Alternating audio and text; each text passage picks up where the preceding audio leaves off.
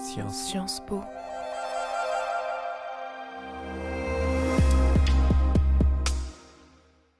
Nous sommes en août 2022 et l'écrivain et prix Goncourt Mohamed Mbougarsar questionne la force de la littérature avec nos étudiants. Vous êtes dans notre emblématique Amphiboutmi, prenez place et préparez-vous à écouter l'une des grandes conférences de Sciences Po. Merci beaucoup, euh, Madame la doyenne. Bonjour à toutes et à tous. Euh, je vous épargne mon accent en anglais. Je vais donc parler très prudemment en français. Mais je voudrais, avant cela, euh, vous saluer euh, chacun, chacune, en votre nom, en votre grade, en votre qualité. Et je voudrais tout d'abord vous remercier vraiment, sincèrement, pour votre invitation et pour votre présence. Pour d'obscures raisons, je dois l'avouer, je me suis longtemps figuré que Sciences Po incarnait par excellence un lieu où un écrivain n'avait rien à dire. Des juristes chevronnés ont des choses à dire ici, de glorieux fondateurs d'empires florissants aussi, et des journalistes émérites, et des économistes sémillants, et des professeurs vénérables, et des banquiers prospères, et des philosophes profonds, et des chefs d'État auxquels je n'accole aucune épithète par prudence, là aussi. Mais un écrivain, un écrivain qui parle dans un institut d'études politiques, cela m'a toujours paru un peu incongru, voire un peu dangereux. Reste à savoir pour qui. Par l'invitation que vous me lancez à m'exprimer devant vous aujourd'hui, vous me confirmez non seulement que mes a priori n'étaient pas seulement obscurs, mais aussi stupides, et vous m'obligez encore à me demander pour moi-même ce qu'un écrivain dans une maison comme celle-ci peut dire. C'est en cela que vous me faites un grand et donc redoutable honneur. Qu'ai-je donc à vous dire? J'ai des jeunes frères d'à peu près votre âge. Et à chaque fois que je les vois, me frappe la contradiction entre d'une part leur éclatante jeunesse et de l'autre la mélancolie, voire la détresse de leur regard, et singulièrement de leur regard sur le monde.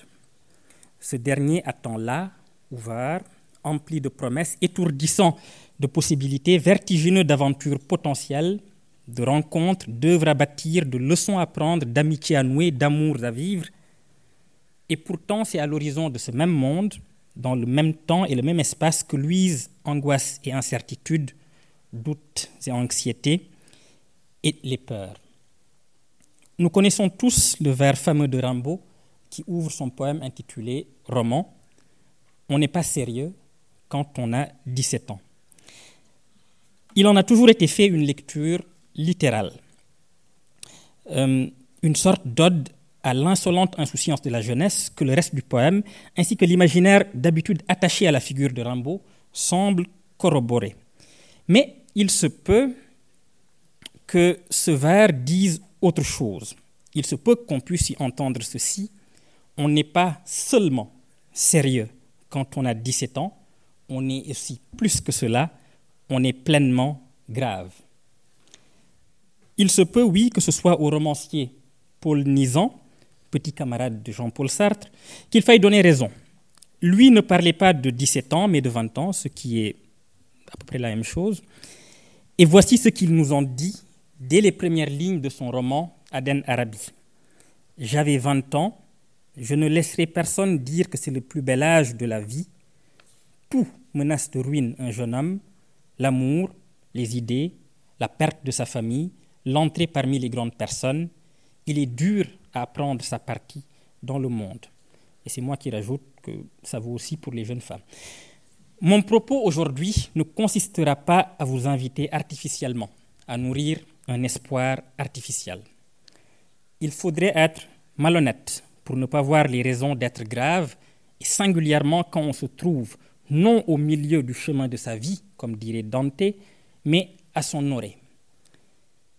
Je ne ferai pas ici la liste des crises qui pourraient pousser un jeune à être grave en 2022. Chacun les connaît, elles sont d'ordre climatique, sanitaire, politique, social, sociétal, technologique et, in fine, existentiel. Il me semble cependant qu'une crise plus aiguë menace davantage les jeunes générations, et pas qu'elle seule en réalité, dans la mesure où elle conditionne la réflexion sur toutes les autres formes de crise et pourrait, par conséquent, anéantir toute volonté de les affronter. Il s'agit de la crise que j'appelle pré-épistémologique pour marquer le fait que ce n'est pas tant le savoir ou ses règles qui seraient en crise, mais ce qui les précède et en fonde la possibilité, son désir même. C'est de ce désir, le désir de savoir, que je voudrais vous entretenir aujourd'hui. L'inquiétude de notre temps n'épargne rien ni personne. En certaines circonstances, elle peut aller jusqu'à nous faire accepter l'idée que rien ne sert plus à rien, que rien n'aura lieu, que tout est fichu. Il est possible que tout soit fichu, en effet, mais est-ce pour autant une raison de renoncer à désirer savoir et à vouloir, par ce savoir, s'élever et élever les autres? La mélancolie du monde n'est pas opposée au désir du monde. Il y a un désir propre à la mélancolie ou à la gravité. Le tout est de ne jamais le perdre de vue. Le tout est de ne jamais sacrifier son désir de savoir à sa peur, quand bien même le savoir, et c'est là le cœur de la crise pré-épistémologique, ne promettrait pas de miracle. Nous oublions trop souvent, je crois, et particulièrement à l'école, d'interroger notre désir devant le savoir.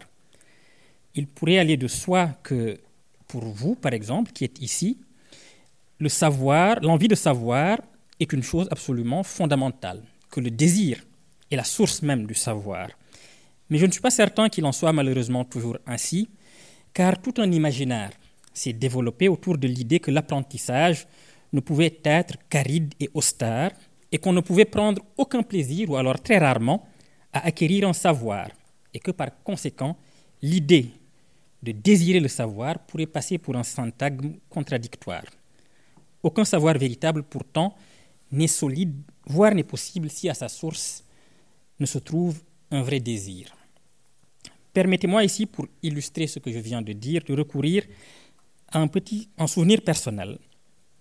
L'une des questions que l'on pose le plus souvent aux écrivains est celle-ci d'où vous est venu le goût ou l'envie d'écrire?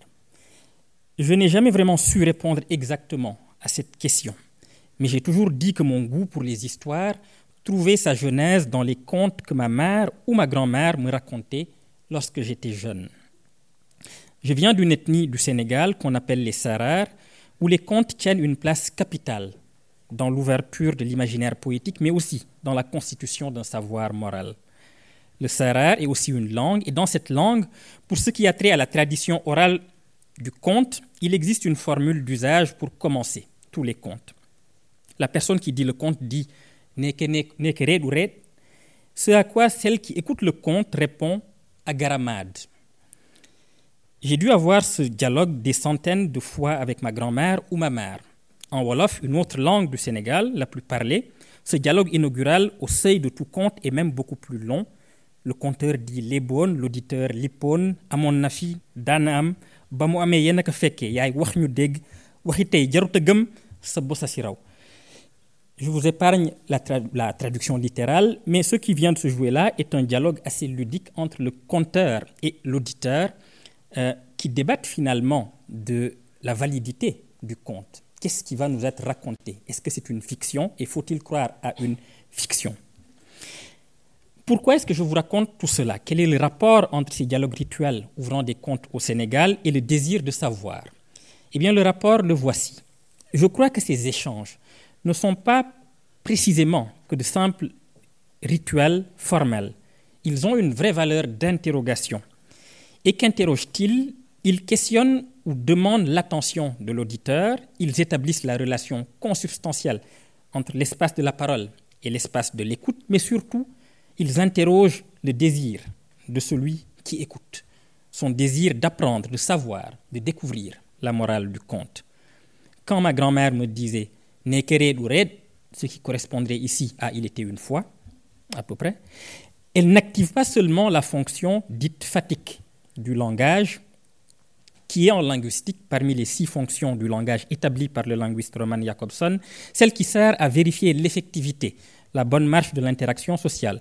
Lorsque, par exemple, vous dites allô en décrochant votre téléphone, vous activez la fonction fatigue. C'est un mot qui ne sert à rien dire d'autre que est-ce que tu es là? Moi, en tout cas, je suis là. Ma grand-mère, qui n'avait pas lu Jacobson, je crois, mais c'était une, femme surprenante. Je n'aurais pas été surpris du tout qu'elle le connût. Ma grand-mère n'énonçait pas non plus mécaniquement la formule traditionnelle du récit. D'une manière plus décisive, elle interrogeait mon propre désir d'entendre ce qui allait suivre.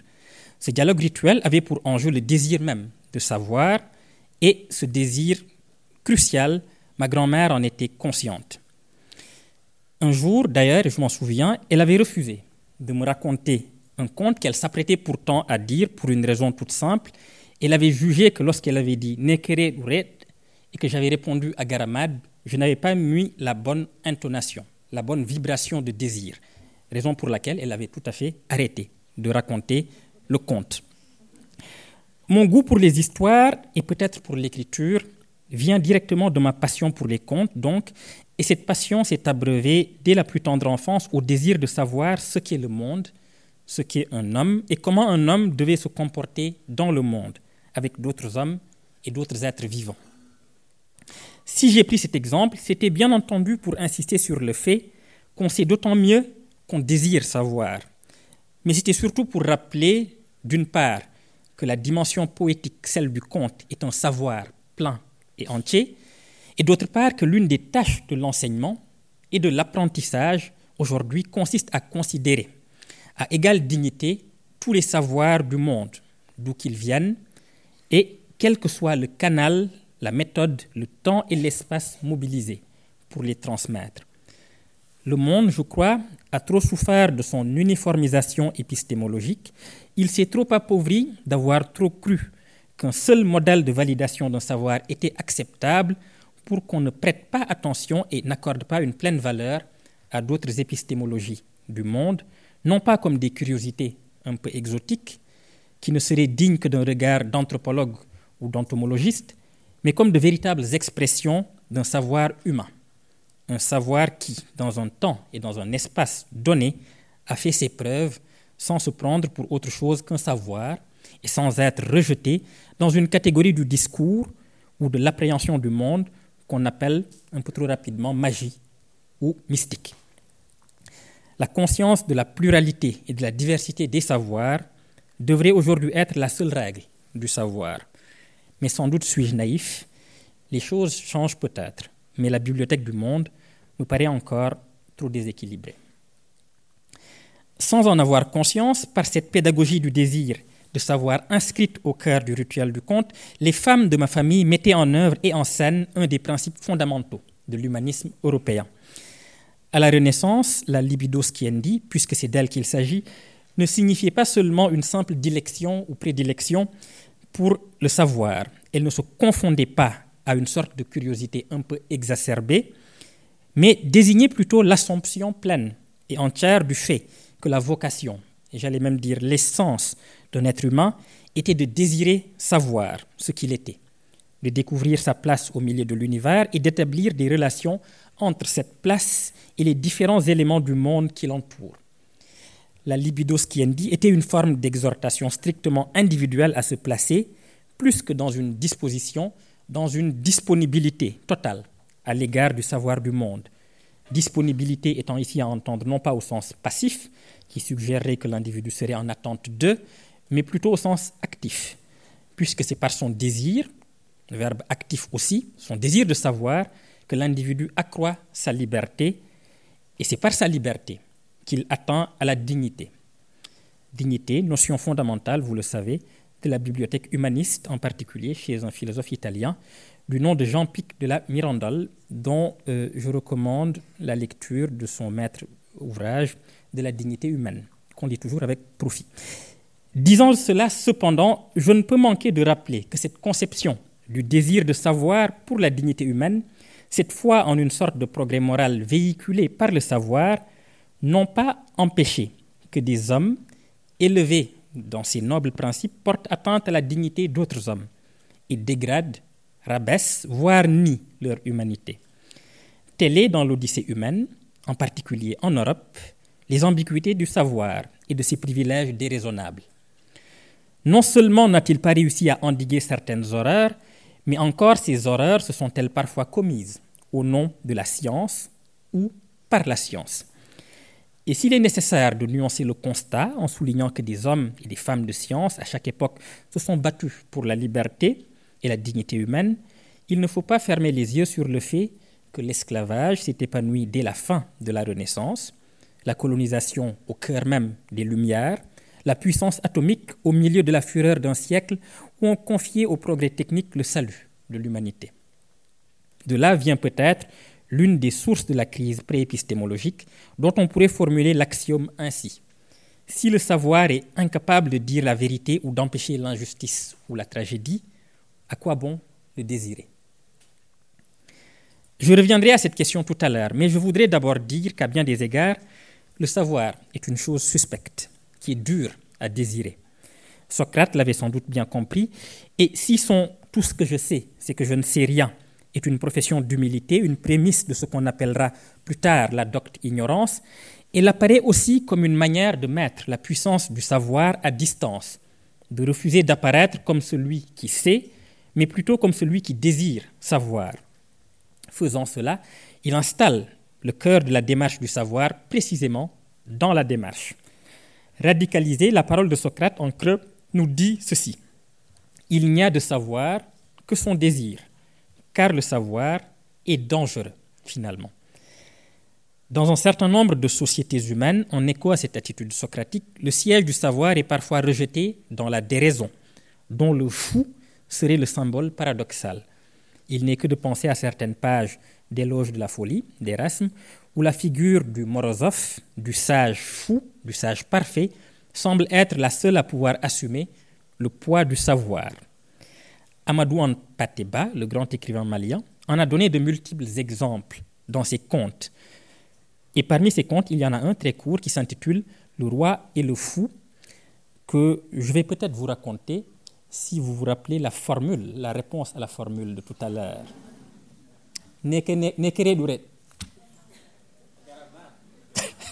Oui, mais j'ai mon frère qui est dans la salle, ça ne compte pas. Alors, le, le, le, roi et le fou, je note que personne n'a retenu, c'est pas grave. Le roi et le, fou, euh, c'est un conte très, très, très court qui raconte l'histoire d'un roi assez cruel, assez, assez sanguinaire, dont le passe-temps favori était de tourmenter euh, ses sujets. Euh, il leur posait des sortes d'énigmes assez insolubles et ceux qui ne répondaient pas ou qui répondaient mal étaient exécutés ou emprisonnés. Et un jour, on lui présente l'homme le plus sage, suppose-t-on, de son royaume. Et euh, le roi lui pose cette question, qui est très à sa manière. Il lui dit, si lorsqu'on met un pilon dans un mortier, le bruit qui se produit est-il celui du pilon? Ou celui du mortier euh, Ce à quoi le sage, après de longues minutes de réflexion, répond prudemment les deux. Et lui dit, ne joue pas au plus malin avec moi, euh, il faut que tu me dises d'où vient ce bruit finalement. Euh, sur ces entrefaites arrive quelqu'un qu'on considère comme le fou du village. On lui raconte l'anecdote. Il se tient devant le roi et lui dit Je vais te répondre. Et là-dessus, lui administre une gifle monumentale.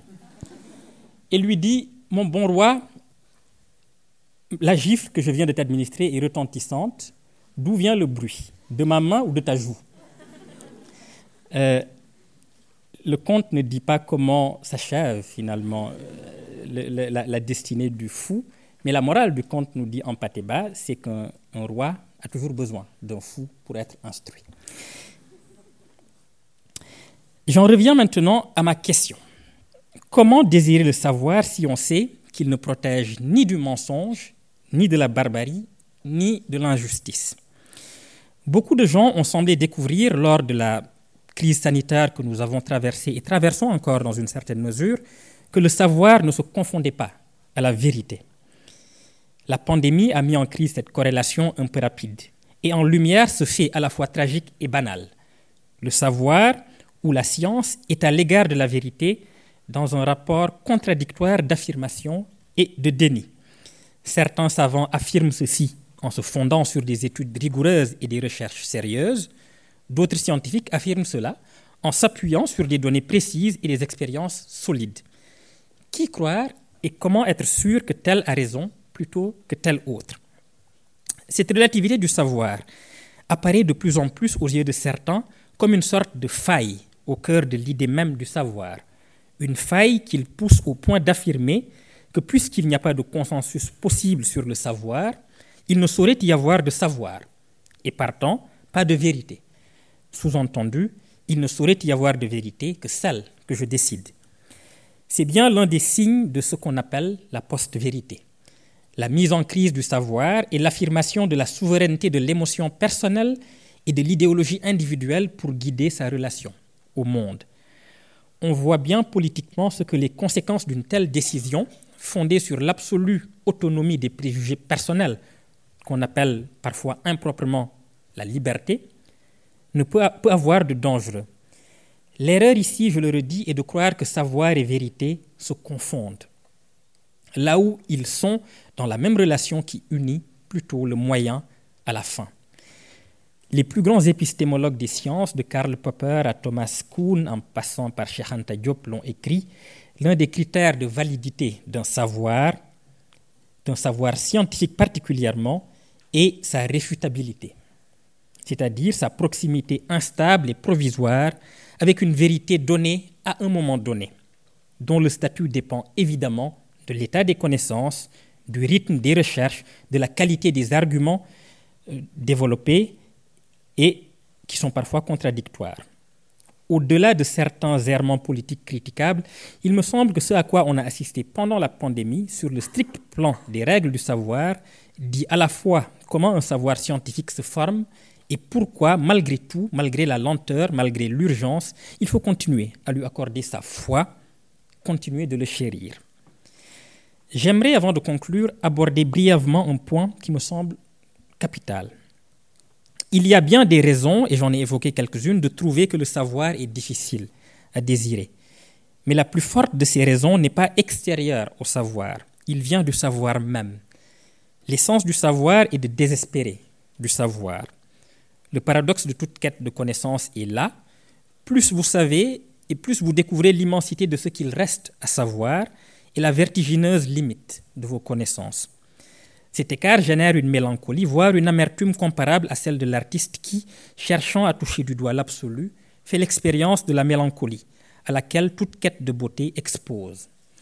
Il y a une citation de l'écrivain américain William Faulkner que j'aime particulièrement et qui illustre parfaitement ce que je viens de dire. Écrire, dit-il, c'est comme craquer une allumette au cœur de la nuit en plein milieu d'un bois. Ce que vous comprenez alors, c'est combien il y a d'obscurité partout.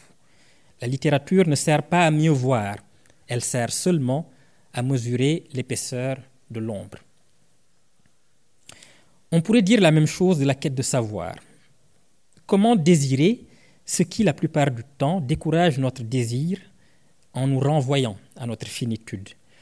Il me semble que c'est en acceptant d'abord pleinement l'idée que la mélancolie est une étape cruciale du désir, la dernière étape avant d'atteindre ce que j'appelle le gai savoir, celui que vantait Rabelais à la suite des troubadours occitans, des troubadours occitans et que Nietzsche a choisi comme l'un des titres de ses livres. Le gai savoir n'est pas un enthousiasme bené et facile dans l'apprentissage. Il s'agit plutôt d'une éthique du désir, dans laquelle on comprend avant même de l'entreprendre, que la quête du savoir ne va pas sans ombre et que cette ombre est précisément la puissance secrète de la joie et du désir. Le même Nietzsche, dans un chapitre de Ainsi parlait Zarathustra, euh, intitulé Les chants de l'ivresse, écrit d'ailleurs cette phrase que je trouve d'une puissance poétique et philosophique absolue, et qui pourrait valoir comme définition du gai savoir et de tout, tout désir de savoir. La phrase est la suivante, elle est toute simple, la joie est plus profonde que la tristesse. J'en arrive maintenant au funeste moment de conclure. Certains parmi vous, j'en suis sûr, auront remarqué que tout au long de mon propos, il y a un mot que j'ai soigneusement évité d'employer, et ce, bien qu'il eût été tout à fait naturel de le faire, puisqu'il passerait pour un synonyme de savoir. Ce mot est le mot de connaissance. Aussi difficile qu'elle soit à établir, je crois pourtant que la différence entre savoir et connaissance existe. Est-ce qu'il s'agit d'une différence de nature, d'une différence de degré? Cela, je ne saurais le dire avec certitude, mais il me semble que l'objet le plus haut de l'apprentissage, de l'enseignement, n'est pas simplement un acquis théorique ou une compétence technique, même si elles sont fondamentales, cela est le savoir. au-delà de la technique et de la théorie, il y a l'expérience, qui est l'objet de la connaissance, mais aussi, je crois, du désir. La connaissance suppose des acquis, mais peut-être s'accomplit-elle pleinement dans la métamorphose du sujet, qui n'a pas seulement maîtrisé, mais incorporé, assimilé une réalité neuve. Le mot même co-naissance, co-naître, indique la possibilité qu'un sujet neuf apparaisse au moment où il accède à la réalité de l'expérience qui transcende la dimension purement intellectuelle ou cérébrale. J'ai l'intuition, sans pouvoir la soutenir rigoureusement, qu'il y a entre savoir et connaître la même distinction qu'entre vouloir et désirer. En poussant l'analogie, mais sans doute est-ce trop schématique, je pourrais très imprudemment avancer que vouloir a pour objet le savoir, quand désirer s'appliquerait à la connaissance. Hypothèse qui ruine du coup tout mon exposé, au cours duquel je n'ai de parler du désir de savoir. Mais à quoi serviraient les conclusions si elles n'ébranlaient l'édifice qui les a précédées? Cela ne concerne que moi. Dans vos dissertations, je vous déconseille de faire des conclusions qui ruinent votre exposé. Ma conclusion sera donc de répondre à la question peut-on encore désirer le savoir qu'il faut souhaiter plus que le savoir, désirer la connaissance? Désirer donc l'expérience d'être transformé par ce qu'on apprend.